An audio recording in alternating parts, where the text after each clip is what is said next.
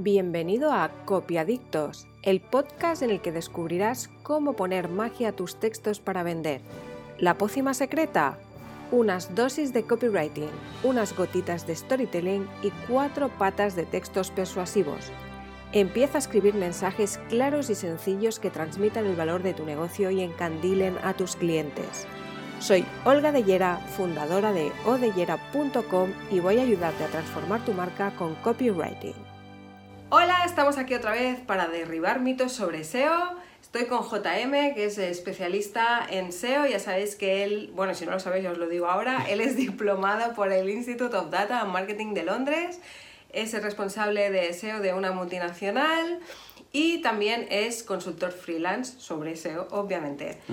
El primer mito que desmontamos ahora unas semanas era el mito sobre el contenido duplicado Sí. ¿no? y la penalización de Google pues, por contenido duplicado. Hoy JM va a derribar definitivamente el mito de que para que Google eh, posicione tu, tu página o tus páginas en las primeras posiciones de los resultados de búsqueda deben ser páginas con muchas palabras. 1500, 1500 palabras como mínimo, porque según dicen, pues con 500 palabras no llegas a ninguna parte y eso no es bien bien así, ¿no? No es bien, bien así. Es uno de los muchos mitos que circulan por ahí acerca del SEO. Y entonces, ¿a qué viene este mito? O sea, ¿por qué hay- circula por ahí que debes escribir muchas palabras para que posicione la página? Sí, esto viene de un estudio que se hizo hace un tiempo en el cual se detectó que los, las páginas o los posts que tenían más palabras eran los que solían eh, posicionar mejor en los resultados de Google. Entonces se, hizo esta deducción, ¿no? Hoy tienen Bueno, más palabras, posicionan mejor. Se- exacto, sí. Se hizo esta Esa es la- deducción la- más simplista sí, de, simplista, bueno, oye, pues si tengo más palabras voy a posicionar mejor. No siempre es así. Hay que, siempre hay que ir un poco a la letra pequeña, hay que ir a ver el detalle. Hay que hilar más fino, ¿no? Hay que hilar más fino, no, no puedes coger esta, esta afirmación y tan simplista sin explicar un poco cómo iba el experimento. En definitiva, el- lo que quiero eh, transmitir es que mm, no porque tengas más palabras vas a posicionar mejor, sino que estas páginas posicionaron más o mejor en, en las páginas de resultados de Google porque tocaban más en profundidad el tema. Claro. Y al tocar en profundidad más el tema, lógicamente lo hicieron utilizando más palabras. Exacto. Exacto. Y el, el- el hecho de que hubiera más palabras era consecuencia de que el contenido era de más calidad. Respondía exactamente a, las, eh, a los intereses de los usuarios y atacaba un tema desde varios ángulos. Entonces, claro, podían desarrollarlo mucho y en definitiva eh, eh, desarrollaban muy en profundidad el tema. Es por eso. Vale, entonces, esto que acabas de explicar ahora, JM, me lleva a la siguiente pregunta, que evidentemente si quiero que posicione el contenido de mi página, tendré que hacer un contenido de calidad. Pero claro, ahora podemos dar la impresión, ¿no? Con lo que estamos comentando, que para hacer un contenido de calidad siempre hay que utilizar muchas palabras. ¿no? Porque es, o sea, estamos diciendo que posiciona porque hay calidad y que, claro, la, la consecuencia de la calidad es que hay muchas palabras, por lo tanto, al final acabamos en el mismo punto donde hemos empezado, que al final los posts que posicionan son los que tienen muchas palabras, porque si no tienen muchas palabras, no pueden ser de calidad. Entonces, ¿es posible escribir un post o escribir una página de una web que posicione bien, que tenga calidad, sin necesidad de que haya mucho contenido eh, o muchas palabras? Sí. El contenido de calidad no tiene siempre por qué ser súper extenso. La cuestión es que sea relevante. ¿Y cómo le damos relevancia a, a ese contenido de calidad? Sin utilizar un montón de palabras, Pues con los enlaces. con los enlaces. Los enlaces lo que consiguen es darle esa relevancia, esa importancia a esa página, a nuestra página. Cuantos más enlaces tenga esa página, más relevante será para ese término de búsqueda. Si están bien hechos los enlaces, claro. Si están bien hechos los enlaces, vamos a, Sí, claro. Vamos a suponer que sí, ¿no? Vamos a suponer que sí. Mm. Es decir, un contenido de 500 palabras con enlaces, digamos, bien puestos, Sí. ¿no? Vamos a decirlo así, eh, puede posicionar igual de bien o mejor que, que un contenido de 1500 palabras donde a lo mejor no haya enlaces y no tenga tanta relevancia para Google. Totalmente. Y después, aparte de los enlaces, hay algún otro detalle que Google pueda tener en cuenta a la hora de posicionar que pueda permitir que una página de 500 palabras, digo 500 palabras como para expresar que es un, contenido con pocas palabras, ¿eh? pueden ser 500, 600 o 400. Eh, ¿Hay algo más en lo que se fije Google que, que, que, nos pueda ayudar a posicionar este contenido con pocas palabras o con 500 palabras?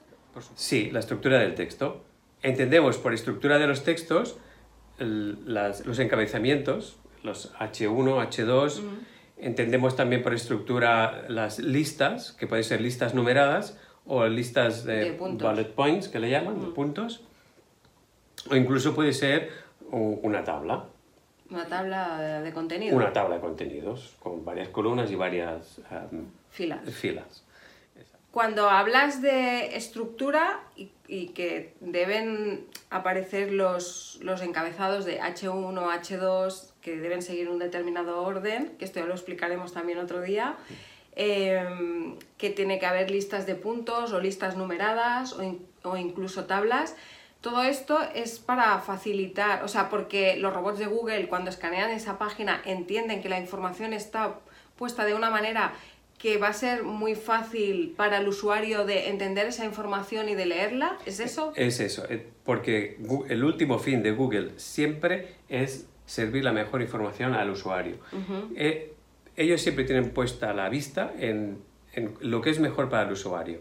Si tu información está dispuesta de una manera estructurada, muy clara, muy fácil de, de comprender, Google interpreta eso como una muy buena señal tu contenido es relevante, tu contenido es fácil de asimilar y le estás ofreciendo una muy buena experiencia de usuario. Entonces eso posiciona, aunque haya poco contenido. Exacto. Si Google ve que ese contenido con menos palabras tiene enlaces de calidad que van, que te llevan a, a, otro contenido que también es de calidad, que puedes ampliar más sobre el tema, ¿no? Y además la información está bien estructurada, pues eh, todos estos elementos los tiene en cuenta para posicionar y, no, y da igual si el texto tiene 1500 o 500 o 400 o las palabras que sean, ¿no? Correcto. De hecho, esto de la estructura es importante que lo, que lo resaltemos porque es algo que Google sí que tiene muy en cuenta y lo premia. Lo premia hasta tal punto que parte de esa información, si está bien estructurada, puede llegar a salir en, el, en la posición, lo que le llaman la posición cero, el search box, es lo del Rich lo Snippet. Del rich Snippet. Rich Snippet se llama. es esta, esta cajita que sale antes de los resultados en la parte de arriba. ¿no? Es como el primer resultado, pero que sale en forma de cajita. Exacto, que también se le llama Answer Box. Answer la Box. caja de respuestas. La caja de respuestas, sí. Porque si sales de ahí quiere decir que tu información es realmente relevante, mm. está bien estructurada y responde perfectamente a la, a, la cuestión que se... Que busca el usuario, que busca el usuario. Sí. De hecho, esto es algo que quería subrayar porque hay muchas personas obsesionadas en crear unos textos eh, que, para salir en estos rich snippet o answer box y, se están aquí, como decía que esgrimiendo las neuronas.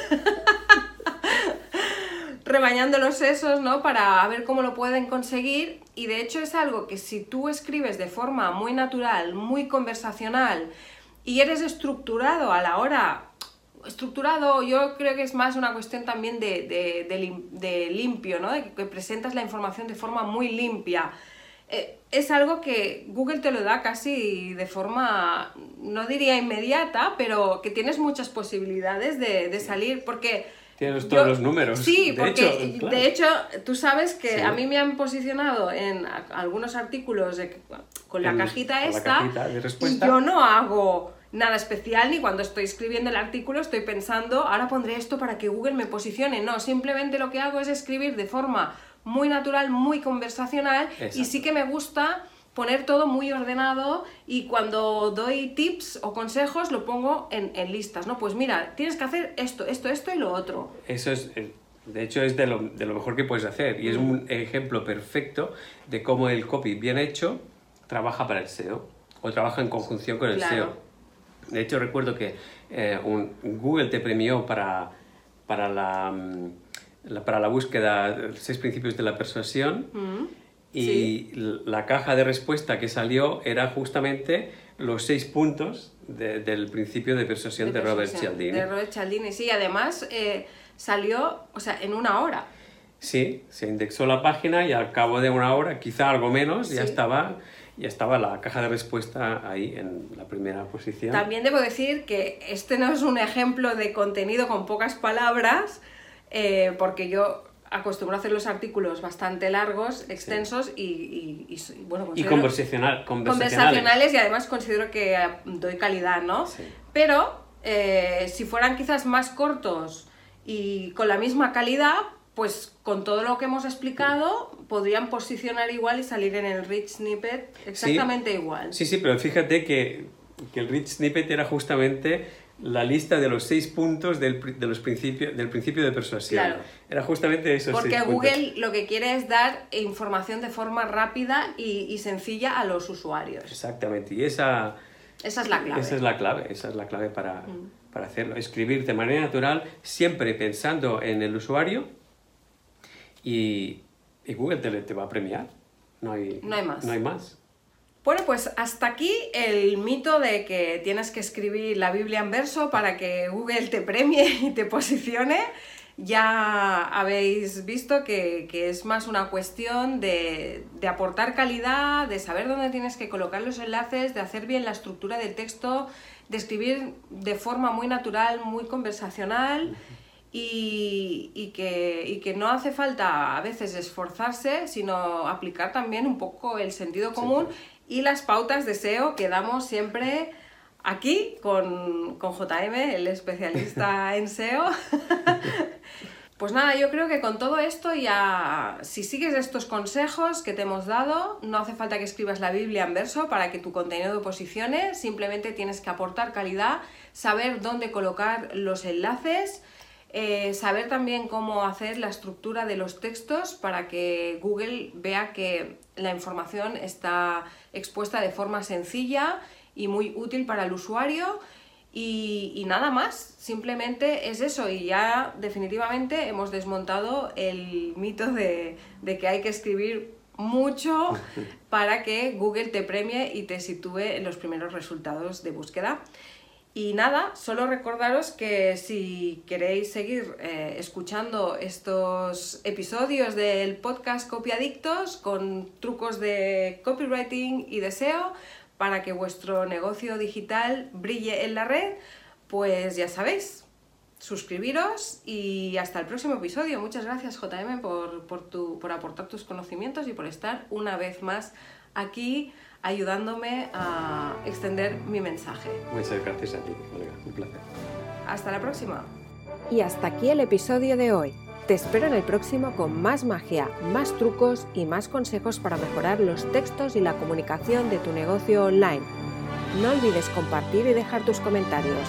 Y recuerda que puedes encontrar más recursos para vender más y mejor en odellera.com.